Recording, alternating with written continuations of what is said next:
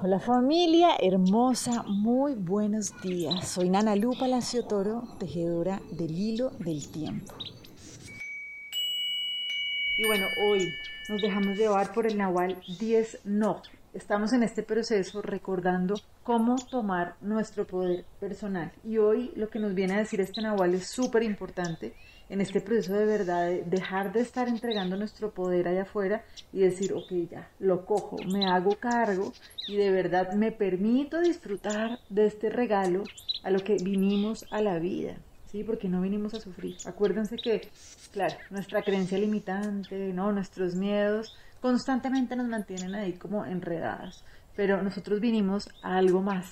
Y algo que es de verdad profundamente gozoso si nosotros nos permitimos recordar quiénes somos.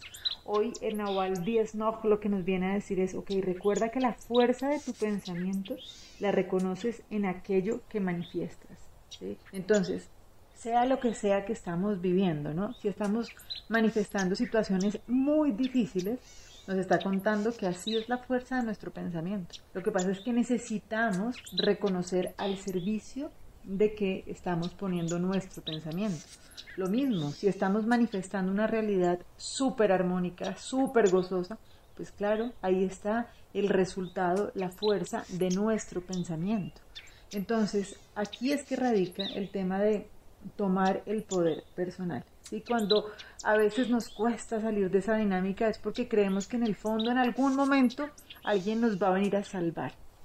Pero acuérdense que no necesitamos que nos salven, porque es que aparte nadie nos puede salvar.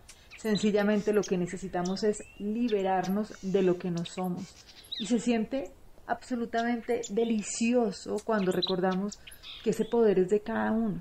¿Sí? Cuando ya yo dejo de estarle entregando el poder a la política, a la religión, a la ciencia, a la economía, ¿sí? Realmente es, ok, ¿cómo hago yo para transformar mis creencias limitantes? Eso que me está molestando, eso que me genera tanto dolor. Entonces hoy la invitación del Nahualito Díaz no es a que nos permitamos evidenciar la fuerza de nuestros pensamientos en eso que estamos manifestando.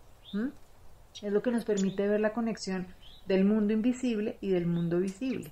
¿sí? Acuérdense que cuando estamos divididos y creemos que solamente existe la materia, entonces es como, claro, no comprendemos que hay un pensamiento previo a esto que está generando una realidad.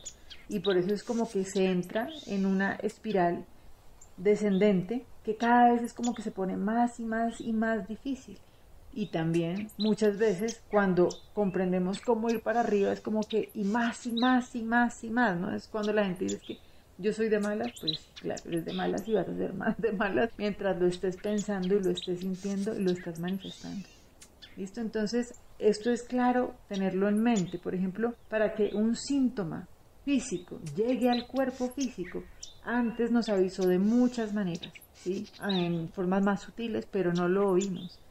Entonces, por eso necesitamos estar muy atentos y cómo nos damos cuenta de cómo estamos actuando y percibiendo nuestra vida. Hace siete días veíamos algo y era que así como yo veo a Dios, ¿cierto? Y por ende como veo a los otros, es como me estoy viendo a mí mismo. Entonces, si yo estoy actuando con miedo en la vida porque hay un Dios castigador que me va a venir a hacer daño, pues yo estoy percibiendo que yo soy exactamente igual, ¿cierto? Que tengo una culpa por la que tengo que sentirme mal, y esto inevitablemente me lleva a seguir avanzando en esa espiral descendente que nos lleva a manifestar una realidad muy poco gozosa. Entonces, hoy la lección del curso de milagros está divina y la idea es que, acuérdense, no es repetirlo en la cabeza, sino sentirlo en el corazón a lo largo de todo el día, listo para estar sintonizando con ese pensamiento que nos lleva a manifestar una realidad gozosa, que es la que nos pertenece.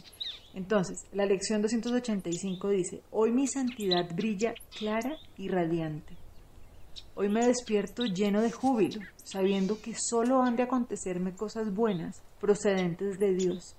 Eso es todo lo que pido, y sé que mi ruego recibirá respuesta debido a los pensamientos a los que va dirigido. Y en el instante en que acepte mi santidad, lo único que pediré serán cosas dichosas, pues qué utilidad tendría el dolor para mí, para qué iba a querer el sufrimiento, ¿Y de qué me servirían el pesar y la pérdida si la demencia se alejara hoy de mí y en su lugar aceptara mi santidad? Padre, mi santidad es la tuya. Permítaseme regocijarme en ella y recobrar la cordura mediante el perdón. Tu Hijo sigue siendo tal y como tú lo creaste. Mi santidad es parte de mí y también de ti. Pues, ¿qué podría alterar a la santidad misma? Les mando un abrazo y bueno, que estemos atentos hoy, no a juzgar ¿sí? lo que estamos manifestando, pero sí a saber observar y a recordar que el poder está en comprender que lo podemos transformar ya. ¿sí? que podemos despertarnos de esta pesadilla, así como lo veíamos ayer, si en este instante yo elijo reconocer que eso no es realidad, ¿sí? que eso es una ilusión que me lleva a crecer, que me lleva a aprender, pero que en este momento puedo tomar la decisión de no seguirla cargando más. Les mando un abrazo gigante y bueno, seguimos acá tejiendo el hilo del tiempo.